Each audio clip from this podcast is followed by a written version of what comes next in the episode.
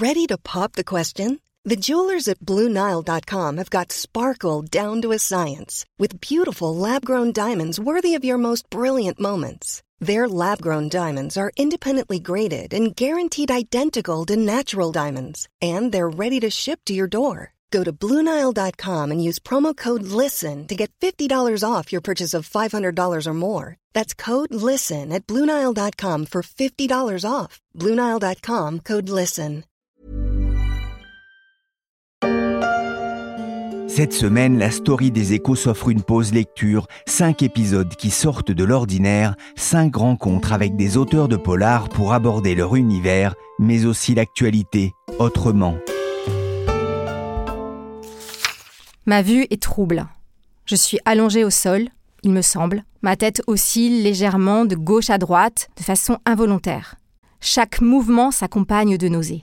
Peu à peu, une forme noire se détache plus nettement au-dessus de moi. Quelqu'un me parle, ou plutôt me crie dessus. Une douleur me vrille les tempes à chaque battement de cœur. La sensation est particulière, étrange. Tous mes sens m'informent d'un danger omniprésent sans que mon cerveau parvienne à réagir, sans que je puisse faire aucun geste. J'ai l'impression d'être là depuis une éternité alors que le malaise commence à se dissiper. Ainsi démarre BRI Les Formes de l'Ombre, la vengeance du clan, un polar trépidant sur fond de grand banditisme et de braquage de fourgons blindés à Paris. Son auteur, Philippe de Paris, a travaillé dans ce corps d'élite de la police nationale, la BRI, la brigade de recherche et d'intervention. Il raconte la vie d'un groupe de flics à la fois chevillés au corps et à la vie de famille, parfois déchirée. La forme au-dessus de moi se précise. C'est un opérateur de mon groupe, Martial certainement. Il me parle et passe sa main plusieurs fois devant mes yeux sans que je comprenne quoi que ce soit. Ma tête part toujours sur le côté, mais mon attention arrive à se fixer sur Fab, qui se trouve derrière un véhicule, en train de tirer avec son fusil d'assaut. Je perçois la scène au ralenti. Mon esprit se focalise sur le blast de l'arme à chaque tir. Et je suis du regard les douilles qui jaillissent du fusil avant de rebondir sur le macadam. Certaines, toujours fumantes, s'arrête à quelques centimètres de mon visage. Le sol en est recouvert. Je suis Pierrick Fay, vous écoutez La Story des Échos. Aujourd'hui, je reçois Philippe de Paris, auteur de Polar et ancien opérateur de la BRI, qu'on appelle aussi l'anti-gang. Le braquage d'hier, c'était seulement les préliminaires. À la ramasse, ils ont un coup d'avance à chaque fois. Encore. J'espère bien. Bonjour Philippe de Paris. Bonjour, merci de me recevoir. Vous êtes l'auteur de BRI, Les Formes de l'Ombre, La Vengeance du Clan. C'est, je précise, le deuxième tome d'une trilogie. On suit les enquêtes d'un groupe de policiers membres de la BRI. Alors d'abord, peut-être, il convient d'expliquer pour le profane, c'est quoi la BRI La BRI sur la capitale, je parle essentiellement donc sur Paris, c'est le groupe d'intervention de, de, la police nationale au niveau départemental et c'est également une entité de la police judiciaire qui est plus connue sous le nom de l'antigang. Donc elle a été créée en 1964 elle a quand même un certain nombre d'années depuis. Elle a cette particularité d'avoir cette double casquette, à savoir groupe d'intervention de niveau 3, au même titre que le RAID ou le GIGN, et également un service de police judiciaire essentiellement axé sur le grand banditisme, d'où l'anti-gang. C'est aussi ce qui explique hein, que vous écrivez euh, sous un autre nom que le vôtre. Hein. Il y a un souci euh, euh, de discrétion, de discrétion hein, qui est propre aussi à, à cette euh, partie de la police. Vous racontez la vie d'une brigade, ces hommes et ces femmes qui luttent contre le crime. C'est un polar au, au cœur de l'anti-gang. La notion de cœur est importante parce qu'un tel groupe, ça, ça, fonctionne finalement comme un organe. Oui, si vous voulez, il y a plusieurs organes à ce moment-là dans, dans l'unité, puisqu'il y a plusieurs groupes qui sont chacun indépendants, mais qui peuvent effectivement travailler en en étroite collaboration en fonction de certaines affaires. Après, l'idée, c'était de montrer, euh, d'avoir un aspect assez immersif au sein de, ce groupe, le groupe 80, pour que les lecteurs puissent un peu se mettre à la place des, bah, des opérateurs, des policiers, pour découvrir leur mission euh, de police, police judiciaire, leur mission d'intervention et aussi leur, euh, leur, euh, leur, vie familiale également. Ouais, L'idée, c'est vraiment de montrer comment ça fonctionne. C'est presque un documentaire, en fait? Alors, j'ai beaucoup retravaillé euh, par rapport au tapuscrit qui était sorti initialement, parce que c'était plus axé, ça, ça, faisait trop documentaire. Donc, je l'ai un peu plus euh, remanié pour qu'on soit vraiment dans le romanesque avec euh, des, des, côtés plus, euh, plus faciles pour le lecteur pour qu'il puisse avoir une idée globale de l'unité sans tomber euh, sur des bas de page pour découvrir tel ou tel acronyme euh, qui sont vraiment omniprésents dans notre profession. Tu me demandais d'être euh, je dirais, à fond pendant, cette, euh, pendant ces 7 jours. Allez Premier exercice, un parcours très physique, simple entraînement, avant d'attaquer les épreuves plus sérieuses. On l'entend dans ce reportage de France Info, la sélection pour intégrer la BRI est difficile, c'est ce que vous racontez aussi dans votre livre, c'est vraiment éprouvant. Alors la sélection, oui, pour entrer à la BRI, elles sont pas faciles, c'est un chemin, je pourrais dire. Puisque d'abord, vous avez, vous vous présentez, vous êtes sélectionné sur dossier. Après, vous passez des épreuves autant physiques que techniques. C'est-à-dire que vous avez des épreuves physiques classiques qu'on peut retrouver dans une unité d'intervention comme le RAID ou le GIGN. Et en plus, euh, viennent se greffer dessus euh, les épreuves de filature, parce qu'on a un service de police judiciaire à la base. Donc il faut que le candidat euh, puisse répondre à, ces, à tous ces critères, ou du moins avoir des prédispositions pour pouvoir dans le futur être amené à être un, un bon opérateur autant en noir qu'en civil dans, dans, la police judiciaire. La filature, c'est un art. Hein. C'est un métier, oui. C'est un métier. Et une fois que vous avez fini donc ces sélections d'une semaine, vous avez, euh, si vous voulez valider, accès à une immersion de 15 jours au sein du service. Vous tournez pendant donc ces 15 jours, je ne vais pas dire H24, mais vous êtes à disposition de tous les groupes pour que vous puissiez euh, découvrir euh, toutes les facettes de l'unité. Et là, c'est vraiment une immersion totale. C'est une période d'essai. Et une fois que vous avez réussi cette période d'essai, que vous êtes habilité, entre guillemets, à la BRI, vous avez un tronc commun lorsque vous arrivez sur place. On vous forme pendant 8-10 euh, semaines euh, au niveau de l'intervention avant de vous affecter en groupe. Et au bout de 6 mois, c'est la période probatoire, euh, si vous validez l'ensemble, vous êtes définitivement reçu. Ça se mérite, si je comprends Exactement. bien. Il y a un moment fort dans ce livre, c'est un anniversaire d'un des policiers, il s'appelle Jamel. Fort parce qu'on y voit les liens tissés par euh, le groupe, mais aussi l'implication des, familles dans ce moment de partage. L'équilibre vie de famille et vie de travail, c'est finalement euh, très précaire dans, ce métier. C'est aussi ce que vous vouliez montrer Oui, parce que c'est vraiment impératif, surtout sur ce type d'unité. Alors déjà, dans la police nationale, de manière générale, comme on a des horaires qui sont un peu atypiques, comme d'autres professions, euh, et ben on se retrouve confronté à différentes problématiques, notamment lorsqu'on a une famille. Bah, je vous apprends, les enfants, euh, les, les, les, créneaux classiques qui, qui, sont parfois difficiles pour un policier qui est décalé à respecter.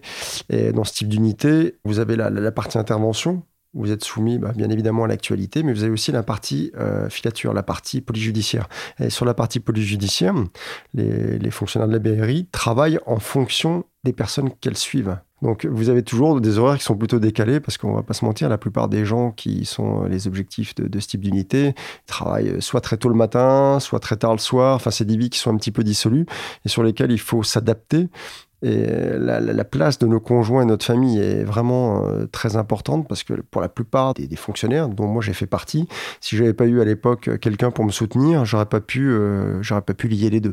quand vous dites, c'est la plupart du temps nos compagnes portent le fardeau avec nous, c'est ça Exactement. Donc l'occasion des, repas de groupe, des, petites fêtes de Noël, ben ça, ça permet en fait à tout le monde de se rencontrer et euh, c'est ce qui donne en, en plus cet esprit familial. Parce qu'on passe autant de temps avec nos collègues qu'avec nos familles, voire même plus. C'est aussi ce qui explique qu'il n'y ait pas de femmes au sein des, groupes de la BRI, contrairement hein, d'ailleurs à, ce qui se passe dans, votre livre. Ah, on n'est pas fermé, enfin l'unité n'est pas fermée à, l'avenue des femmes. Euh, il y en a d'ailleurs très très peu qui postulent pour, les sélections. Donc forcément, bah, statistiquement, on a moins de chances d'avoir des femmes que d'hommes puisqu'elles sont vraiment en minorité à postuler. Euh, mais le, service, l'unité n'est pas fermé d'ailleurs à, la présence féminine.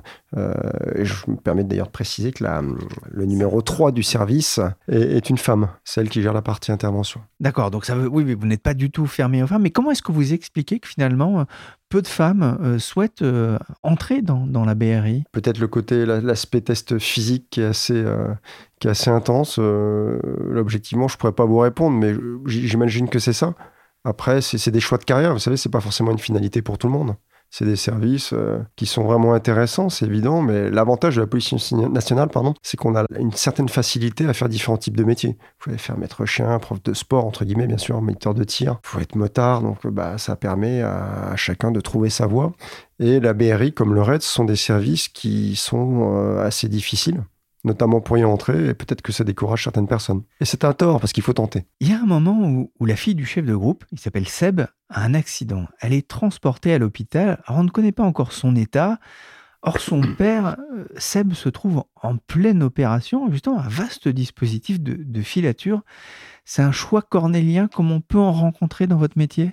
Bien sûr. Alors là, là c'était, euh, on est dans l'aspect fictif, mais c'est quelque chose qui pourrait tout à fait arriver qui est déjà arrivé d'ailleurs, à un moment quand vous avez un des vôtres qui est en situation euh, en détresse, euh, bah, on va essayer de prioriser bien évidemment sa famille. Donc l'esprit de groupe, c'est justement arriver à pallier à cette problématique pour que le copain puisse euh, s'extraire entre guillemets du dispositif et aller rejoindre les siens. Si jamais quelqu'un part d'un dispositif, c'est vraiment qu'il y a une raison valable ou quelle qu'elle soit. Il y a aussi cette phrase qu'on entend souvent dans le milieu sportif, surtout quand ça va mal, le groupe vit bien. C'est important que le groupe vive bien C'est primordial. Dans un groupe, ce qui va vraiment compter, comme dans une équipe d'ailleurs, c'est finalement la somme des, des, performances individuelles. Et c'est ce qui va permettre au groupe euh, d'avancer. Dès que vous avez quelqu'un qui est un petit peu euh, en moins bien, bah, ça peut générer euh, certaines problématiques. Donc, bah, à lui de faire euh, tout ce qu'il faut pour, que, pour se, se, réadapter. Et, les collègues du groupe, de toute façon, seront là pour l'aider et le tirer vers le haut. Ce qu'il faut vraiment, c'est que le groupe aille bien là aussi pour qu'il y ait de la, de la, performance finalement, que vous arriviez, entre guillemets, à arrêter euh, les hors-la-loi c'est une des composantes, bien évidemment. Après, c'est multifactoriel, c'est tellement compliqué. Souvent, on perd, malheureusement, parce que bah, voilà, ça fait partie du, jeu, si je puis dire. Mais effectivement, plus on met le, maximum de chances de notre côté, et plus on aura de, potentiellement d'éventuelles réussites. Si vous m'aviez écouté, on les aurait arrêtés avant. Et il n'y aurait pas eu de hold-up, et le caissier ne serait pas mort, je sais, monsieur. Et puis quoi On les aurait arrêtés pour port d'armes prohibées, trafic de voitures volées, 18 mois qu'ils n'auraient pas fait avec leurs avocats. Délit d'attention, ça n'existe pas, et vous le savez. Ces types-là ne sont vulnérables qu'à l'instant précis du flagrant délit, ni avant ni après. Dans La Vengeance du clan, vous racontez comment l'équipe de policiers, Seb, Martial, Jamel, Fabien, Samantha, pour ne citer que, mène la traque contre un réseau criminel dirigé par Sébastien Zdaris, un serbe particulièrement intelligent mais aussi dénoué de scrupules. On voit que ce sont des enquêtes au, long cours, hein. ça ne se résout pas par un coup de baguette magique, ça demande du temps euh, que les autorités n'accordent pas toujours et aussi un, peu de chance ah bah, la chance fait partie du jeu, bien évidemment. Après, euh, dans ce type d'unité, contrairement à d'autres services, on, a le temps. On a le temps de travailler dessus. On a le temps de travailler sur euh, des dossiers qui peuvent durer des mois, voire même un peu plus. Donc, c'est une particularité, justement, bah, de la police judiciaire d'avoir cette, euh, cette caractéristique de mettre les moyens pour pouvoir travailler le plus longtemps possible sur un dossier pour arriver à terme cette notion de, long terme, justement, de travail de, chaque instant, c'est aussi ce qui peut faire pour essayer de profiter peut-être des erreurs de l'adversaire? Ah, bien évidemment, bien sûr. C'est justement le but, c'est de trouver la faille pour pouvoir arriver à, serrer, entre guillemets, euh, nos gens. Vous cassez d'ailleurs un petit peu le mythe des hommes d'honneur, hein, de ces mafias qui ne suivent finalement qu'une seule règle, leur propre intérêt? Ah, ils ont des codes, bien évidemment, mais euh, le, principal euh, objectif, le principal but de ce type d'organisation, c'est le profit. Donc forcément, tous les moyens sont bons et parfois, ils sont obligés de transgresser leurs propres règles pour pouvoir arriver à leur fin. Je sais ce que tu penses. C'est six fois qu'il a tiré ou c'est cinq seulement Si tu veux savoir, dans tout ce bordel, j'ai pas très bien compté non plus. Mais c'est un 44 Magnum, le plus puissant soufflant qu'il y ait au monde, un calibre à vous arracher toute la cervelle. Tu dois te poser qu'une question. Est-ce que je tente ma chance? Vas-y, tu la tentes ou pas? C'est un des éléments importants aussi de votre roman, c'est l'accès des gangs aux armes. Ce trafic, c'est un vrai danger pour la police aujourd'hui? C'est un trafic qui dure et c'est vrai qu'avec les, conflits qu'on peut rencontrer, notamment en Europe et actuellement en Ukraine et, avec la Russie, ça génère euh, énormément d'armes qui peuvent partir un peu à droite à gauche et qu'on va retrouver forcément tôt ou tard sur le marché noir, euh, le darknet ou autre. Dans BRI, les formes de l'ombre, il n'y a pas que la bande à Sdaris. Il y a aussi, euh, comme une parenthèse effrayante, une scène de fusillade en plein Paris.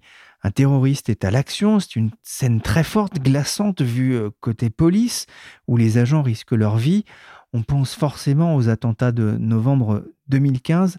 C'est un souvenir douloureux pour vous? C'est pas un des plus joyeux, bien évidemment. Après, il euh, n'y a, pas de passerelle directe avec les, deux romans. Ceci dit, il euh, y a peut-être une ambiance qui est euh, perceptible et ça me permettait également de mettre en avant les, primo-intervenants dont on parle à mon sens pas assez, et qui sont les premières victimes justement du, du, terrorisme. Quand je dis primo-intervenants, je pense essentiellement aux collègues de police secours ou de diverses unités de terrain. Ce qu'on avait vu finalement sur Charlie Hebdo avec les, les, collègues vététistes qui ont été les premiers à être impactés. Il y a des policiers qui ne sont pas forcément euh, formés ou prêts à, voir ce, genre d'événement. Oui, carrément. Et puis, comme ils arrivent sur une, une scène où les, il y, a beaucoup d'informations, voire peu, c'est toujours confus, ils savent pas trop, donc il y a, une part euh, d'inconnu qui est vraiment très très grande, alors que nous, euh, en, tant que service spécialisé de niveau 3, lorsque les, effectifs de la BRI ou d'autres unités arrivent, il y a quand même euh, une grosse partie qui est dégrossie, donc on sait sur quoi on va, on a le matériel, on a les connaissances, et effectivement, après, il faut mettre en œuvre pour arriver à, neutraliser la menace. Quel souvenir vous gardez de, ces attentats? J'en garde pas un bon souvenir. Après, c'était une expérience que je ne souhaite pas revivre et que j'espère que la France ne revivra pas. Euh, ceci dit, euh, dans ce type d'unité, ben, ça fait partie du travail. Voilà, on se prépare, on, est entre guillemets prêt pour ça. On espère que ça va pas arriver, mais euh, la BRI comme le RAID ou d'autres services, on est finalement une assurance. On mise beaucoup sur cette assurance et le jour où il y a un gros problème, eh ben, on en a besoin. Donc on doit répondre présent. Vous avez suivi euh, le, procès des attentats? Euh, De façon assez lointaine, je dois dire. Pour quelle raison? Bah, Tout simplement parce que je ne vais pas dire que je passais à autre chose, mais la, vie continue. Alors attention, je ne dis pas que j'entends pas les grandes lignes, hein, bien évidemment, mais euh, entre-temps, bah, j'ai d'autres préoccupations, tout simplement. Vous vous inspirez de votre vécu de policier pour écrire? Beaucoup sur le premier, oui. Beaucoup sur le premier. Sur le, deuxième et le troisième tome, je suis parti un petit peu plus dans la fiction, tout en gardant un, côté qui m'est cher, c'est la, la, réalité. Il faut que ce soit réaliste plausible. D'après les retours que j'en ai, je pense pas m'être trop éloigné. Alors bien sûr, c'est du condensé, puisque l'idée étant de, faire vivre au, lecteur euh, un aspect euh, immersif dans la brigade avec euh, toutes les, missions qu'on serait entre guillemets susceptible de rencontrer. Donc effectivement, c'est assez condensé. Vous êtes un ancien opérateur de, de la BRI, qu'est-ce que vous faites maintenant?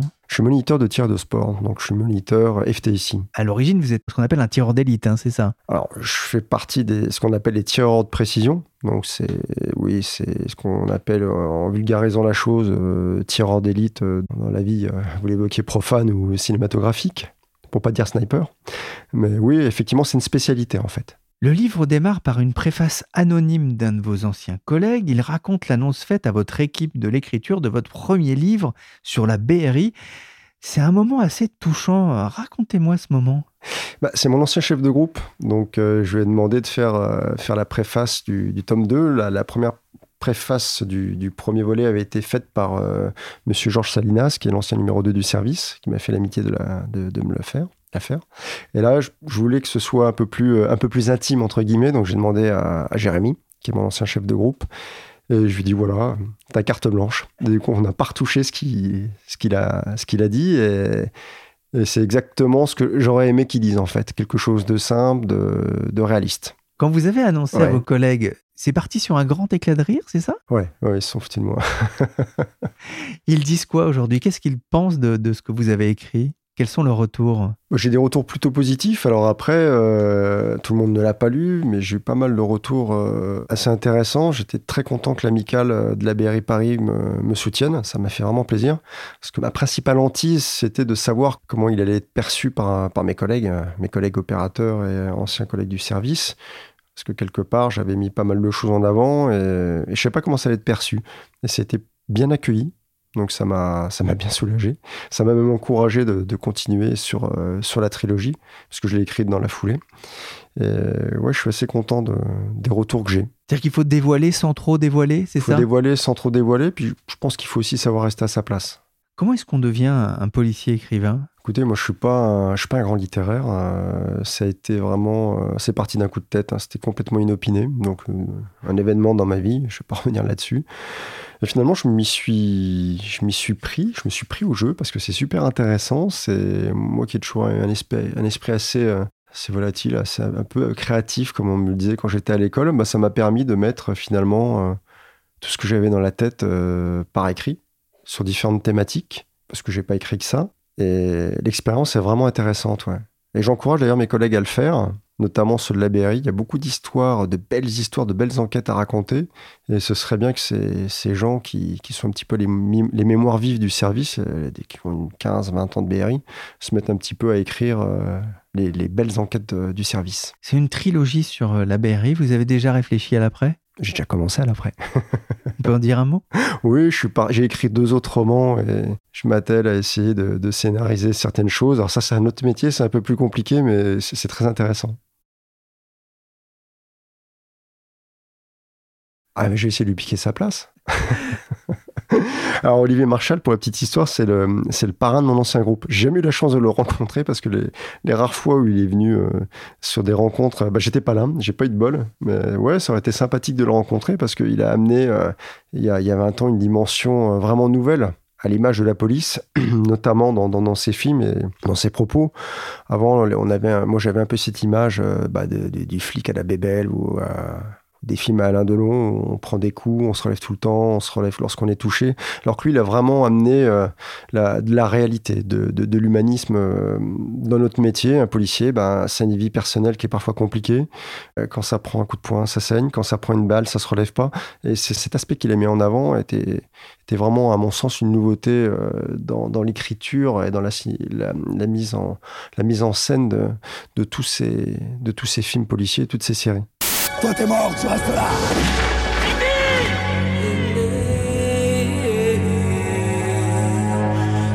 Klein a commis une faute. Il doit être sanctionné. Klein, Denis, matricule 628 049. T'as pas le droit de me faire ça, Léo. Ce métier, c'est tout ce que j'ai. Je rebondis sur ce que vous dites. Il y a un besoin aujourd'hui d'humaniser justement la, la police et les policiers? Bah, c'est pas un besoin, c'est juste que les gens comprennent qu'on est des citoyens, entre guillemets, lambda, on a les mêmes problèmes que tout le monde. Et en plus, on doit gérer les problèmes des autres. Donc vous voyez, ça fait une charge qui est relativement, qui peut être relativement importante. Vous avez euh, vos problématiques personnelles et en plus vous devez gérer celles des autres. Donc au bout d'un certain temps, des fois, bah, ça peut être compliqué, ouais. Merci Philippe de Paris, auteur de BRI Les formes de l'ombre, la vengeance du clan chez Mareuil Éditions. Demain, je recevrai Daniel Thierry qui nous racontera son obsession pour les disparitions suspectes. Cet épisode a été réalisé par Nicolas Jean, chargé de production et d'édition Michel Varnet. Merci à notre grande lectrice Laurence Boisseau. Vous pouvez retrouver la story, le podcast des échos sur toutes les applications de téléchargement et de streaming. Abonnez-vous pour ne manquer aucun épisode.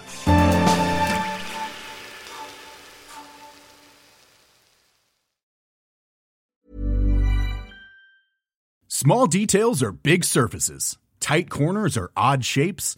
Flat, rounded, textured, or tall?